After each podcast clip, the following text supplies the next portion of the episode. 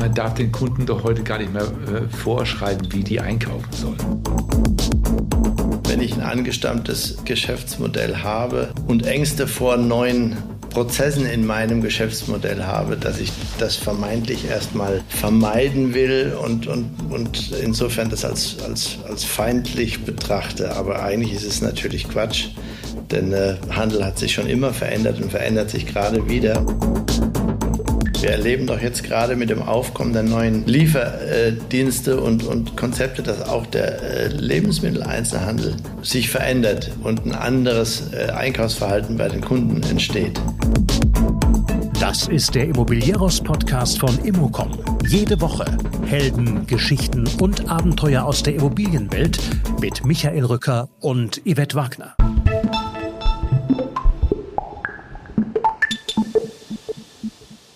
Den Einkaufsvorgang gibt es so nicht, denn der Versorgungsthematik muss man nicht mehr hinterherlaufen. Karl und Klaus Schwitzke sehen das Retail-Segment kritisch, aber geben es nicht verloren. Mit ihrer Schwitzke Group designen sie Läden und Kaufhäuser und das nicht nur in Deutschland. Hier sprechen sie über Vorschriften für den Kunden und Dachgärten auf Shopping Malls.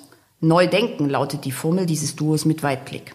Das gilt für den Lebensmittelhandel, den Sie in einem Umbruch sehen, für den Möbelhandel oder das Gartencenter, die in die Innenstadt zurückkehren, aber auch für die Stadtverwaltung, die heute immer noch Vorschriften machen, was auf welcher Straße verkauft werden darf. Warum das Einkaufen im Zentrum weniger Spaß macht als in den Stadtteilen? Gähnende Langeweile, lautet die Antwort der Brüder. Und dann noch etwas ganz anderes, was sich vielleicht auch mal die elf Freunde annehmen sollten. Fortuna Düsseldorf, Chelsea und Leverkusen, außer dem Fußball haben diese Clubs Schwitzke-Fanshops gemeinsam. Bei denen geht es nur im Hintergrund um die Produkte, denn die will jeder haben. Vielmehr kommt es auf eine ausgeklügelte Logistik an, denn dieser Einkauf muss einfach schnell gehen.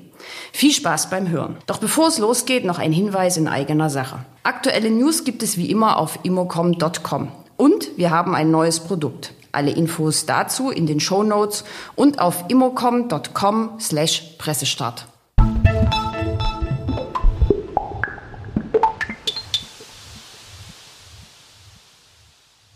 Ich bin heute zu Gast mal wieder in Düsseldorf bei Karl und Klaus Schwitzke von der Schwitzke Group. Schönen guten Tag. Ja, guten Tag.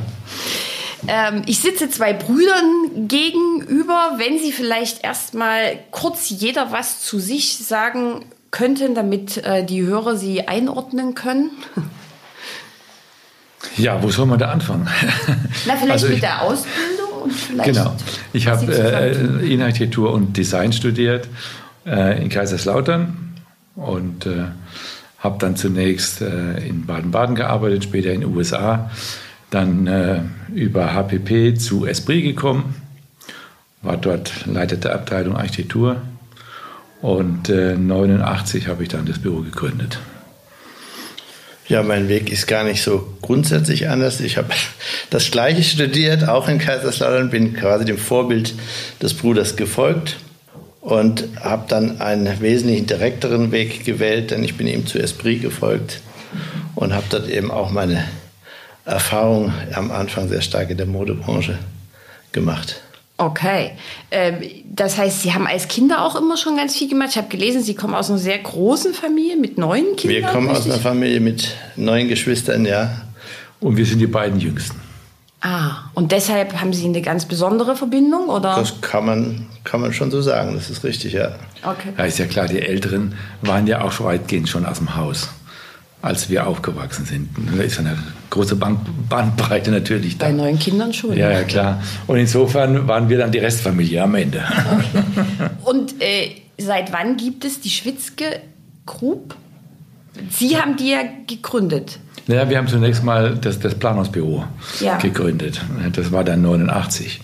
Und im Laufe der Zeit sind dann andere Themen dazugekommen und irgendwann macht es dann Sinn, das unter einer Holding zusammenzufassen. Dann haben wir es umstrukturiert. Aber Sie haben nicht von Anfang an zusammengearbeitet, oder? Die ersten Nein. zwei Jahre noch nicht. Ja, genau. 91 bin ich dann auch von Esprit weggegangen und zu okay. meinem Bruder gewechselt. Jetzt haben Sie ja schon so ein paar Themen angerissen, über die ich sehr gern mit Ihnen ähm, reden würde, weil wenn man auf Ihre Homepage geht, ist als erstes äh, Retail Hotel Shopping Center. Da ist natürlich, das sind die Themen, gerade pandemiebedingt und sicherlich auch schon ein bisschen vorher, zumindest was den Retail-Bereich betrifft. Ähm, darüber würde ich ähm, sehr gern mit Ihnen ein bisschen plaudern. Ja. Ähm, und vielleicht fangen wir mal an. Ähm, wie würde denn ein Kaufhaus aussehen, wenn das die Schwitzgebrüder machen könnten? In der, also mit dem Wissen von heute stand jetzt. Das würde auf jeden Fall vielseitiger sein, als das viele Warenhäuser heute sind.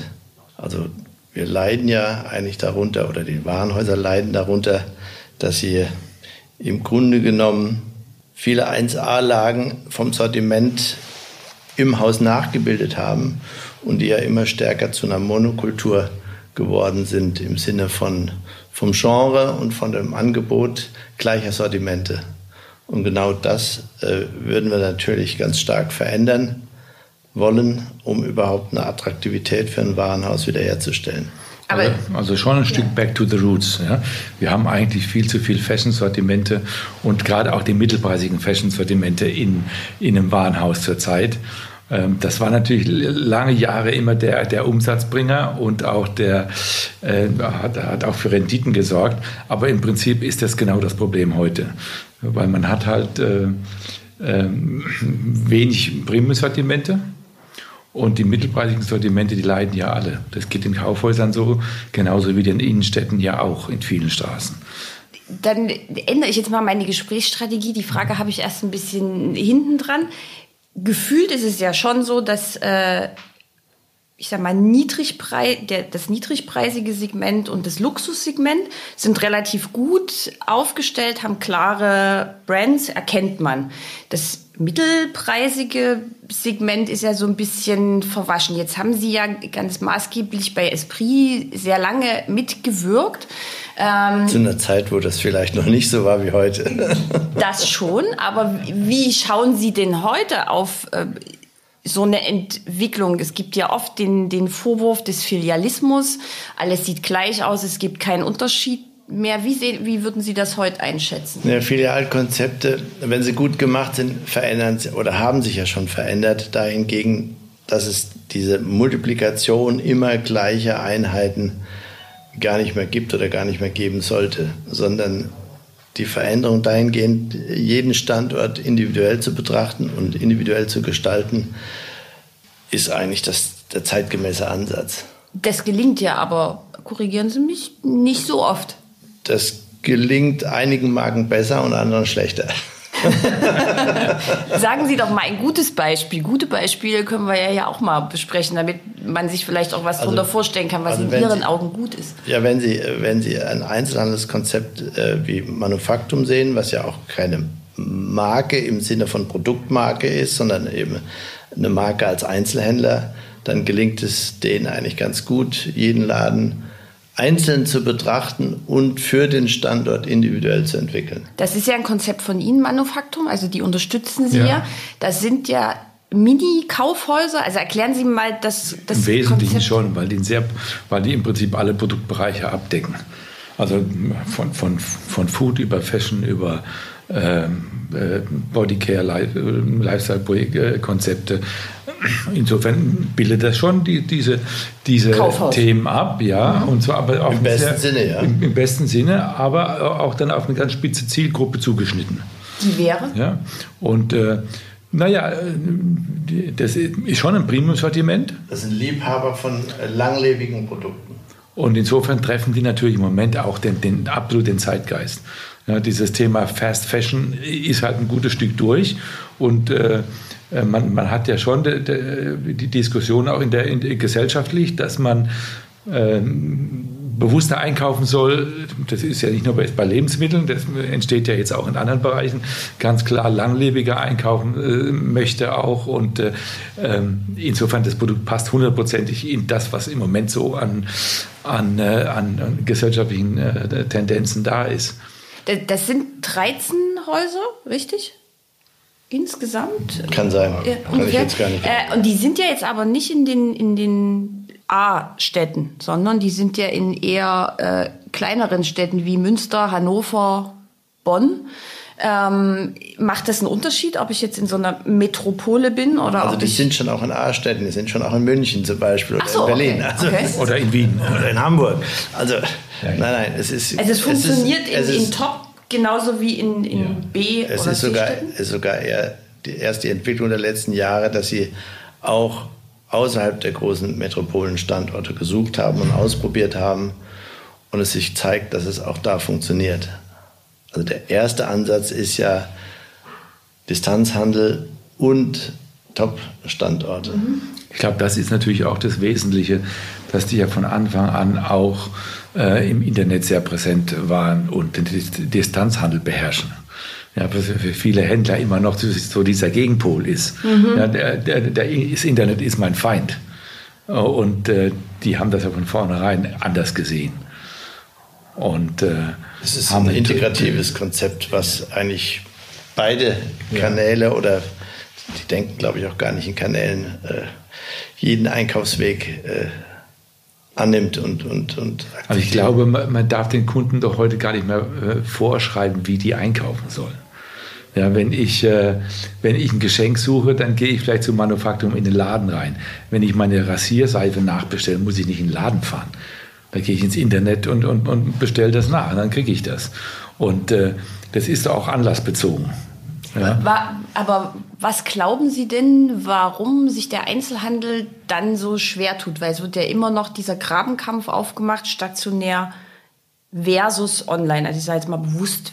Naja, es gibt dieses, dieses Versus ja nur insofern, dass äh, wenn ich ein angestammtes Geschäftsmodell habe und Ängste vor neuen Prozessen in meinem Geschäftsmodell habe, dass ich das vermeintlich erstmal vermeiden will und, und, und insofern das als, als, als feindlich betrachte. Aber eigentlich ist es natürlich Quatsch, denn äh, Handel hat sich schon immer verändert und verändert sich gerade wieder. Und ich muss natürlich die, vielleicht eher die Chancen als die Risiken sehen und mich offen für diese Veränderung mhm. zeigen es gibt ja, und mich anpassen.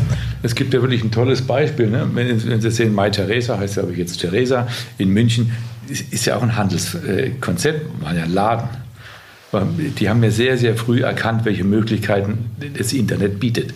Man kann ja nicht nur in München verkaufen, sondern auch im ganzen Bundesgebiet. Und man kann nicht nur im Bundesgebiet verkaufen, man kann in Europa verkaufen, mittlerweile weltweit. Die machen ja, äh, ich weiß nicht, wie, wie viel Prozent, aber den größten Umsatz natürlich im Netz zurzeit. Brauchen eigentlich den Laden im Moment als, als Verortung. Das ist so die Heimat. Natürlich, wenn, der, wenn, die, wenn, wenn die, die Kundin aus Japan nach München kommt, dann ist sie stolz, zum Theresa zu gehen und sagen, da kommt meine Ware her. Ja, aber das zeigt eigentlich ganz gut, welche Möglichkeiten äh, das Internet schon auch dem Händler gibt, wenn er das annimmt und äh, gut spielt. Und auf der anderen Seite, sie, und nicht auf der anderen Seite, sondern Sie sehen es ja auch bei, äh, bei Bräuninger. Die haben eine tolle Internetseite und einen Webshop und der funktioniert gut. Ja, und es gibt andere Beispiele in einer ähnlichen Größenordnung, die haben das sehr, sehr ähm, spät erst angegangen und da sieht man auch, welchen Wettbewerbsnachteil die dadurch eben haben.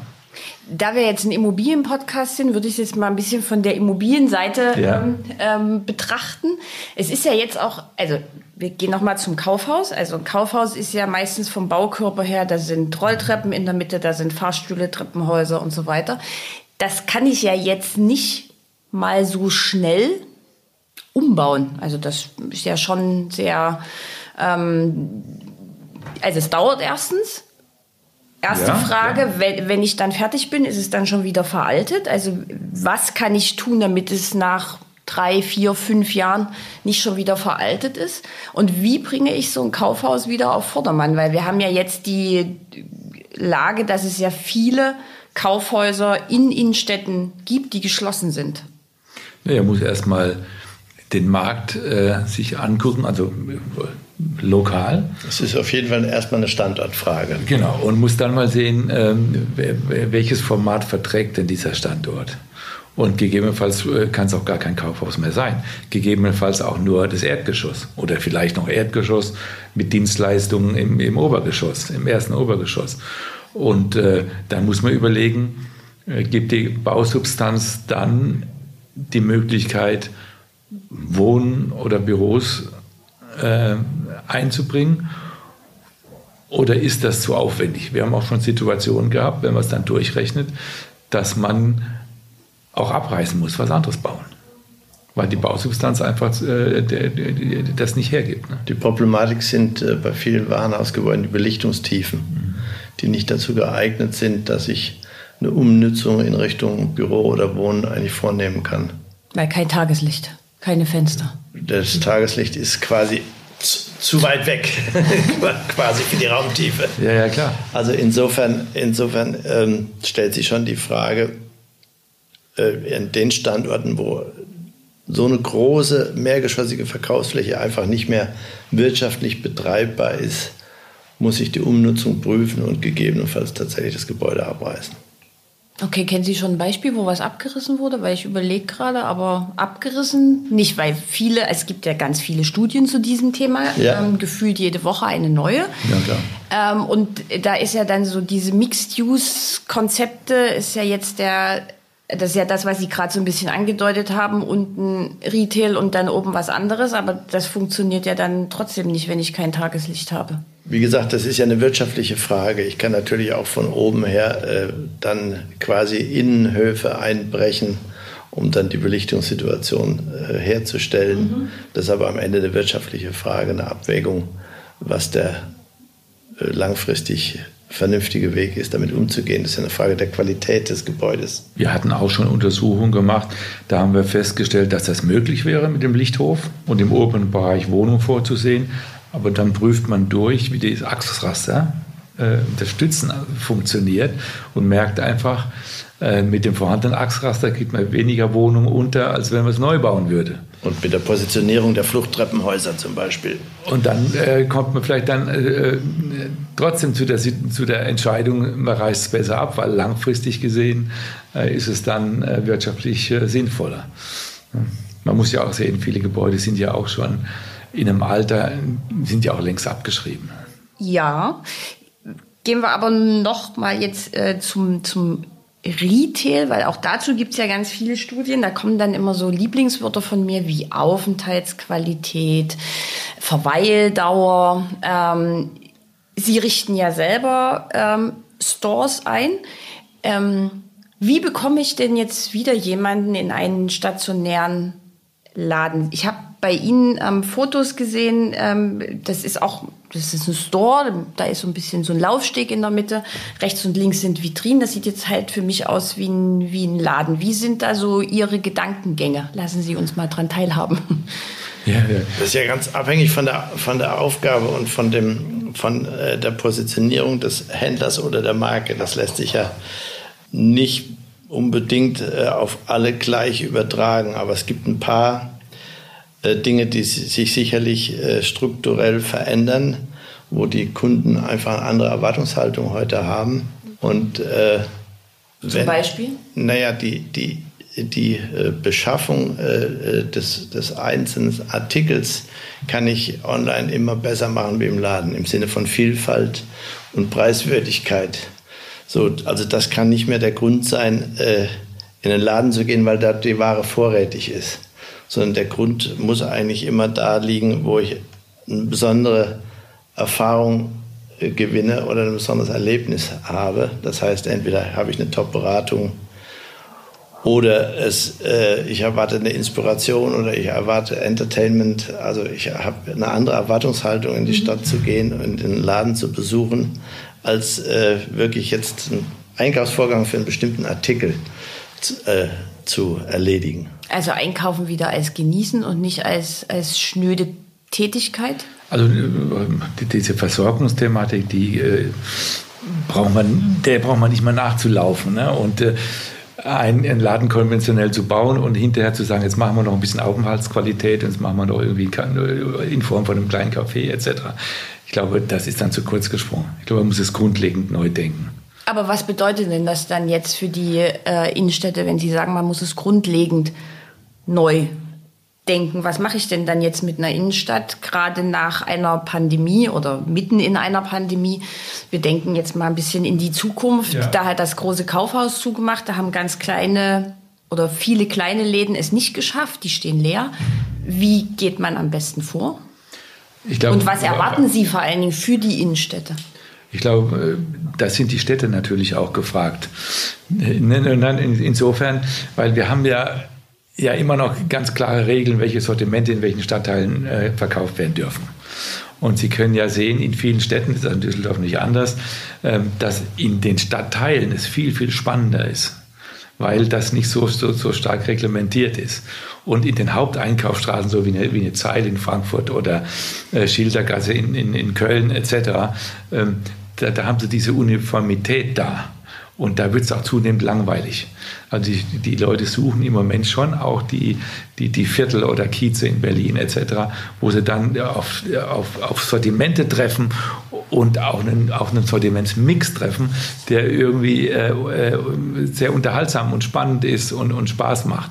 Und letztendlich müssen die Städte auch über solche Themen nachdenken. Wenn ich die Kö sehe und sage, das ist nur Luxustextil, äh, dann wird das auch irgendwann langweilig. Ne? Jetzt ist natürlich ein Premium-Sortiment und Luxussortiment funktioniert ja noch.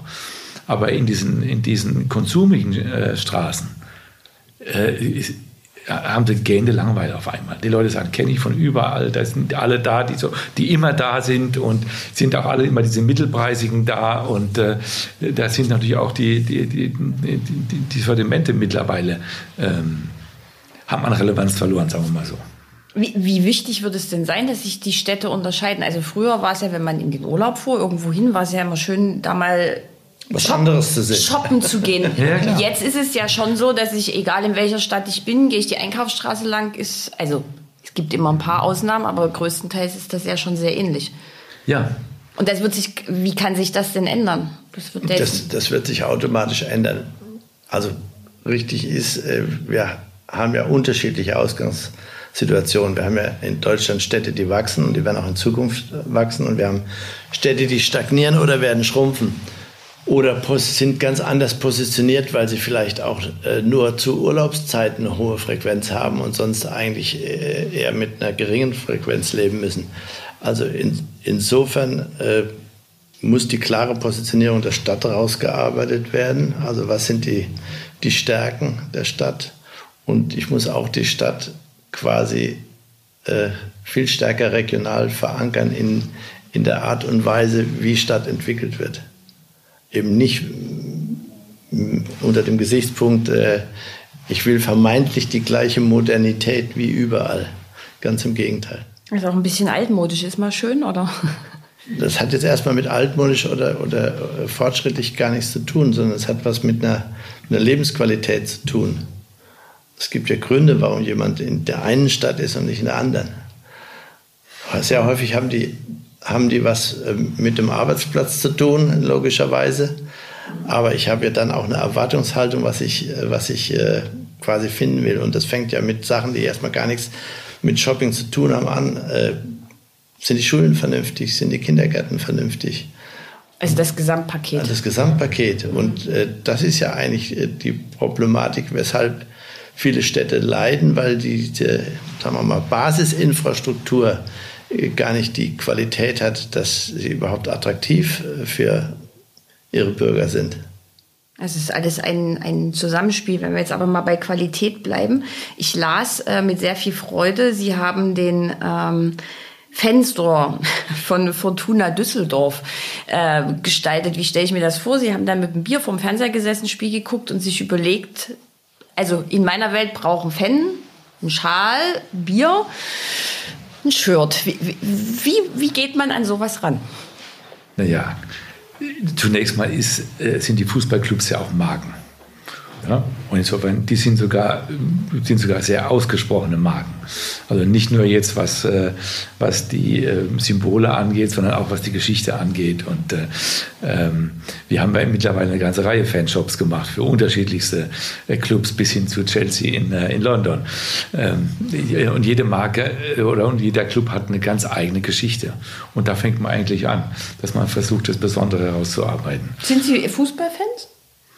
Ja, sporadisch. Jetzt nicht so, dass wir jetzt regelmäßig gehen, aber wir haben. Wir der eine vielleicht, der andere schon. Nein, wir haben drei Jungs. Wir haben drei Jungs zu Hause. Natürlich gucken die auch Fußball und, und man geht schon ab und zu mal ins Stadion, klar. Aber äh, Fan im Sinne von, äh, dass wir äh, quasi zu jedem Spiel mit Schal und sonst was gehen. Nein, also wenn, das verstehe ich klassisch unter Fan. Ja, klar. Das, ja, klar. Aber ehrlich Na, und, und dann beschäftigt, beschäftigt man sich mit dem Produkt. Mhm. Was haben die an Produkten?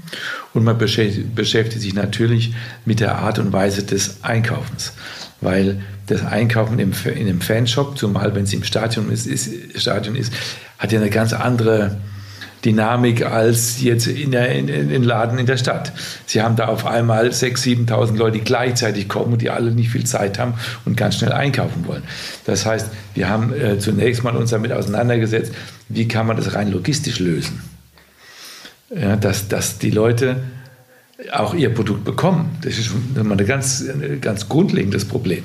Ja, wir haben gemerkt, da wo wir das verändert haben, die Ladenlogistik verändert haben, Checkout-Kassen eingeführt haben und solche Dinge, sind die Umsätze gewaltig hochgegangen, weil man einfach die diese Gleichzeitigkeit besser bewältigen kann.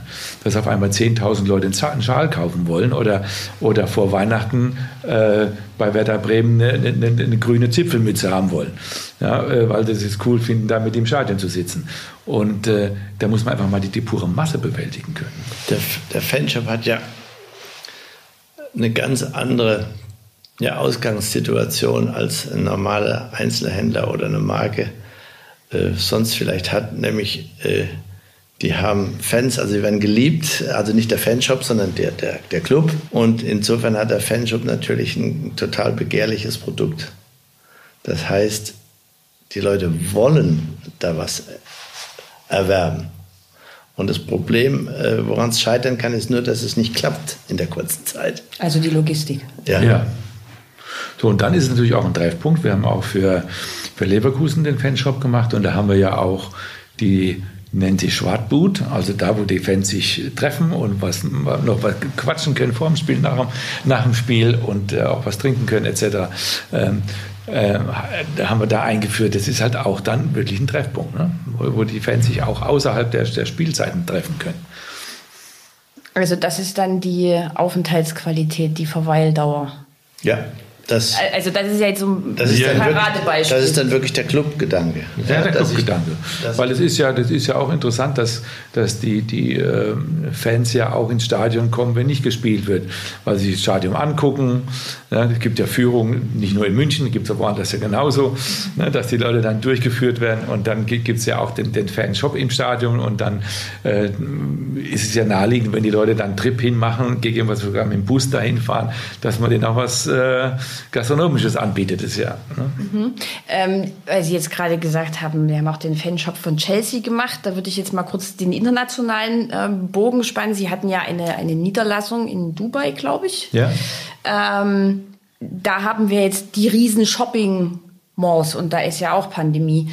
Wie, wie sehen Sie die Entwicklung global betrachtet? Jetzt nicht nur hier, was macht das? In also, Bezug auf Handel oder in Bezug auf Shopping Center? Shopping Center würde ich jetzt mal also das ist ja vielleicht in Deutschland auch wieder ein bisschen anders wie international. In Deutschland haben wir eigentlich, zumindest mal was die, die Anzahl der Shoppingcenter geht, einen gesättigten Markt.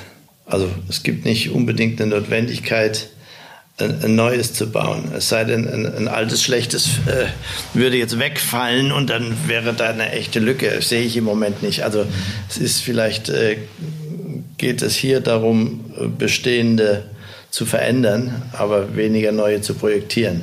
So international äh, ist es vielleicht äh, ein Stück weit anders, weil wir äh, viel dynamische, dynamischere Stadtentwicklungen sehen und äh, weniger äh, gewachsene Strukturen. Und wenn ich ein neues äh, Stadtviertel aus dem Boden stampfen kann, dann brauche ich auch Einkaufsstätten. Und da ist es dann aber immer und noch. Und das ist durchaus ein Shoppingcenter ein adäquates Mittel, das äh, quasi eine gewachsene Stadt äh, auch, auch äh, nachzubilden, weil das tut ja ein Shoppingcenter letztendlich. Mhm. Die ahmen ja Stadtstruktur nach. Nur was man ja auch sieht, ist, dass sich das heute verändert. Es werden viel mehr offene Malls gebaut als geschlossene. Also das ist in Dubai auch in den letzten Jahren sehr stark passiert.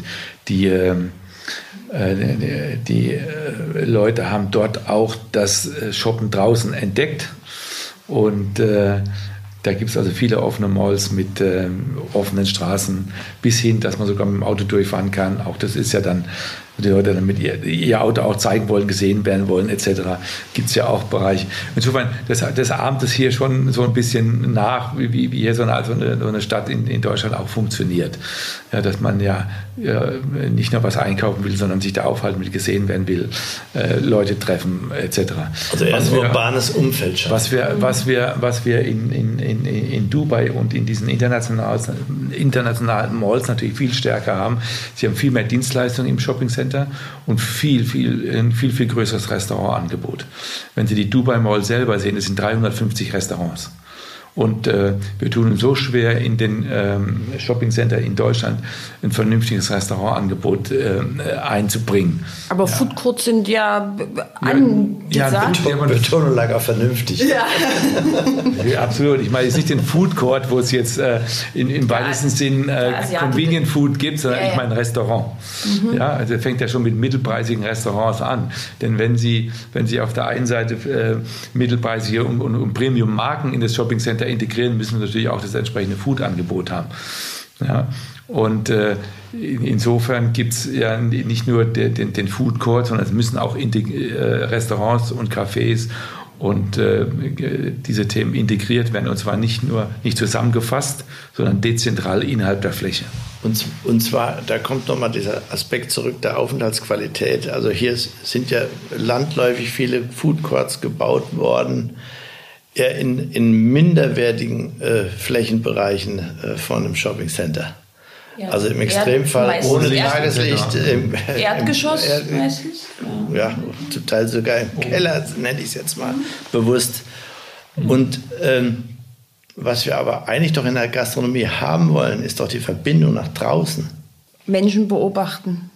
Naja, aber im Freien sitzen. Es wird ja bei uns auch wärmer, die Leute wollen eben draußen sitzen und äh, ein Restaurant, was drin ist, wird im Sommer verhungern. Ja, das würde im Winter vielleicht funktionieren, also ohne Terrasse funktioniert das einfach dann nicht mehr. Ja, und, äh, und da muss man in der Konzeption der Mall darauf achten, dass, das da, dass man diese, diese Möglichkeiten schafft. Denn das später einzubringen ist fast nicht möglich. Und wir haben ja auch, ja. ja. Oder wir haben, wir haben äh, große Dachflächen und da, die stehen nur voll von Maschinen. Ja, da können wir schöne Dachgärten machen, wo man draußen sitzen kann und, und äh, mit Blick auf die Stadt etc. Das wird noch nicht ausreichend genutzt, die Möglichkeiten.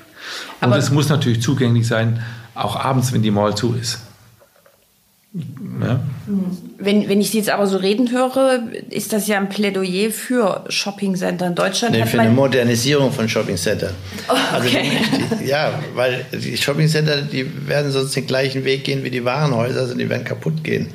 Und wir wollen ja keine Bauruinen in der Stadt, sondern wir wollen ja lebendige Quartiere. Und dann muss ich das äh, Shoppingcenter auch umgestalten, so dass es eben dieser spannende Ort ist, mit tollen Plätzen, mit äh, Grün integriert, mit Außenflächen und so weiter. Ähm, Investoren lieben ja gerade jetzt durch die Pandemie Fachmarktzentren und Supermärkte. Das ist ja so eine Assetklasse, die sehr stark äh, gehandelt wird. Ähm, die sind sich ja auch alle jetzt irgendwie schon so ein bisschen sehr ähnlich. Ähm, die sind noch nicht ganz so vom Strukturwandel betroffen, aber das kommt noch. Glauben Sie? Ja, selbstverständlich. Warum soll das da stehen bleiben? Wir erleben doch jetzt gerade mit dem Aufkommen der neuen Lieferdienste und, und Konzepte, dass auch der äh, Lebensmitteleinzelhandel sich verändert und ein anderes äh, Einkaufsverhalten bei den äh, Kunden entsteht. Also wenn ich innerhalb von 10, 15 Minuten meinen Warenkorb nach Hause geliefert bekommen kann, warum soll ich denn jetzt den Weg äh, zu Edeka oder wem auch immer nehmen und äh, meine Zeit da vergeuden. Weil sie vielleicht alleine wohnen, ein bisschen älter sind und das ihre Tagesaufgabe ist? Frage ich jetzt mal. Nein, aber wir merken doch gerade, äh, dass das genau die Zielgruppe ist, die zunehmend äh, die Lieferdienste in Anspruch nimmt. Genau. Also einer unserer Jungs, der, der, der fährt bei Picknick zum Beispiel mhm. äh, während dem Studium und der hat eben extrem viele ältere Leute, die sich beliefern lassen. Und die auch dann, da freut er sich immer, weil die geben auch gutes Trinkgeld, die, nehmen, die, die, die schätzen das auch, weil äh, ähm, die, die den Aufwand dann nicht haben, irgendwo hinfahren oder laufen zu müssen, vielfach dann ja auch äh, die Leute kein Auto mehr haben Genau. Ja, und das kommt ja auch dazu, das ändert sich ja auch jetzt gerade. Und äh, äh, dann betrifft es auch nicht nur ältere Leute, sondern auch, ich denke, alles, was so dieser Zielkauf ist, der, die Bedarfsdeckung. Ähm, äh, da, da, wird das Internet äh, am Ende nicht zu schlagen sein. Okay, jetzt habe ich auch schon Gespräche geführt, dass die Lieferdienste alle noch nicht profitabel sind und dass das deshalb ja die Investoren noch keine Angst haben und glauben, dass die Fachmarktzentren dann äh, immer so weiterleben, auch die Supermärkte. Was mich jetzt noch interessieren würde, ähm, sind Supermärkte in der Innenstadt. Hat man ja jetzt schon, also so auch mit großen Schaufensterfronten. Ich bin da immer ein bisschen gestresst, weil ich keine Lust habe, mit den ganzen Beuteln durch die Innenstadt äh, zu laufen. Aber äh, was sagen Sie dazu? So ein, so ein Supermarkt, wo das Obst und Gemüse im Schaufenster liegt? Ist das sinnvoll? Ist das gut? Ist das eine Ergänzung? Gab es ja jetzt früher nicht. Also grundsätzlich ist es ja sinnvoll, wenn die Handelsformate näher zum Kunden kommen. Das ist ja immer sinnvoll. Also in, insofern, äh, natürlich muss auch ein Supermarkt in der Innenstadt sein, gar keine Frage. Also auf der Einkaufsstraße jetzt? Auch in der Einkaufsstraße. Das war vielleicht in der Vergangenheit zum Teil nicht denkbar, weil die Mieten äh, das nicht hergegeben haben, dass ein Lebensmitteleinzelhändler in 1A-Lage äh, ist, aber das verändert sich ja gerade. Das macht das doch auch wieder interessant. Nein, wir werden ja ganz andere Sortimente wieder in die Stadt bekommen. Zum Beispiel? Naja, in, in, in Düsseldorf wird ja jetzt äh, Restoration Hardware aus New York kommen. Das ist wieder auf die Köhe. Und das ist wieder eine Bereicherung natürlich auch für Düsseldorf, ne? weil das bringt auch nochmal ähm, Shopping-Touristen aus dem Umland nach Düsseldorf. Also der Möbeleinzelhandel ist ja in den, in den letzten Jahrzehnten äh, nach und nach aus der Innenstadt verschwunden. Ja. So, und das erleben wir doch gerade, dass das wieder zurückkehren kann. Und das wird doch passieren. Mhm. Hm. Ähm, im, ich glaube, bei Habona stand es irgendwann, ähm, dass äh, anstatt von Klamottenläden in A-Lagen jetzt Kostenservice und beratungsintensive Konzepte, die lange aus den Innenstädten verdrängt wurden, Klar. wiederkehren. Das, dem würden Sie zustimmen? Ja, sicher. Wenn, also selbst äh, ein Handelskonzern wie IKEA äh, macht ja Innenstadtformate. Und diese Innenstadtformate von IKEA sind ja in erster Linie serviceorientiert und nicht in erster Linie Warenbevorratung. Der eigentliche Kaufvorgang findet dann woanders statt. Aber die Beratung findet in diesem Laden statt. Mhm. Auch die Markenbildung natürlich. Denn äh, da geht man ja schon ganz bewusst dazu über, ähm, dass äh, den, den, den, auch ein IKEA-Warenhaus oder Kaufhaus dann in der Innenstadt einen Beitrag für die Stadt leisten muss oder auch für, den, für, für, für, für, die, für das Viertel leisten muss, in, in, im Sinne von, von Treffpunkt äh, etc., also mit dem, mit dem hohen Food-Angebot ja, und diese Dinge. Und äh, denn das Produkt wird man in Zukunft überall bekommen, zu jeder Zeit, äh, über das Tablet, über das Handy etc. Das ist nicht mehr so die, die erste die erste Priorität dann in dem Moment. Also insofern ähm, haben wir ja noch genug Handelsformate, die tatsächlich noch die Notwendigkeit haben, Innenstadtkonzepte zu entwickeln. Also ich denke an den ganzen Baumarktbereich zum Beispiel, die werden alle den Weg gehen müssen, dichter zu ihren Kunden zu gehen.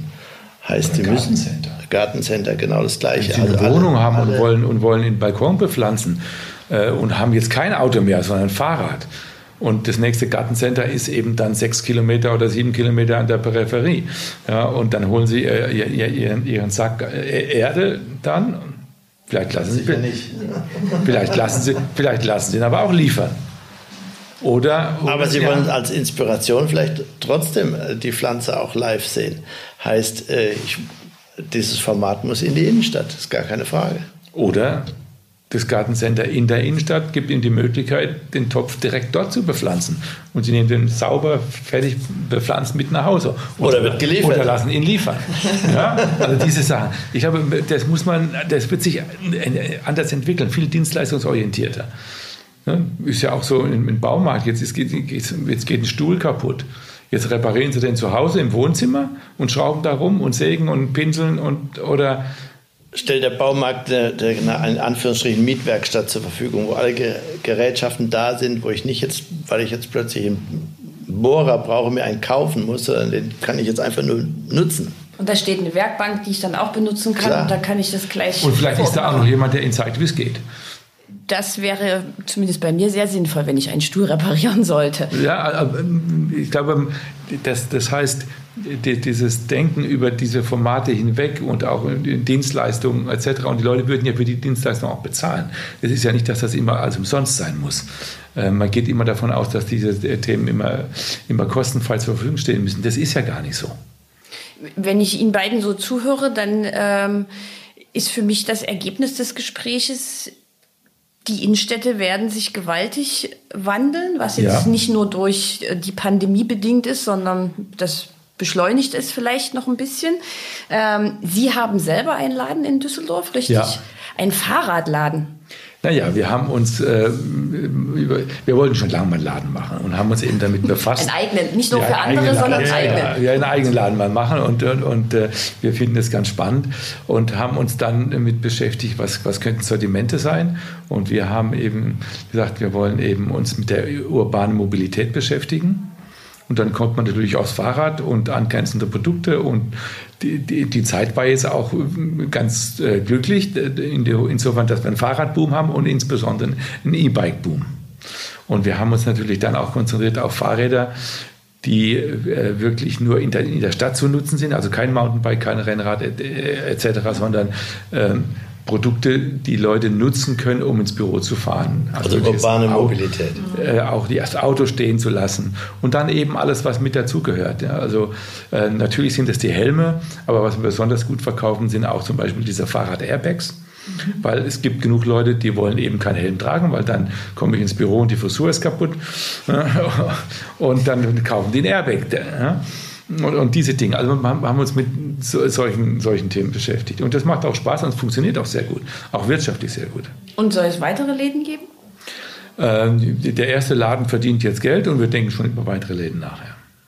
Vielen Dank für das sehr inspirierende Gespräch und bis hoffentlich sehr bald mal wieder und dann schauen wir uns mal die Innenstädte an, wie sie sich so gewandelt haben. Ja, Vielen Dank. Ja, gern geschehen. Bitte. Danke.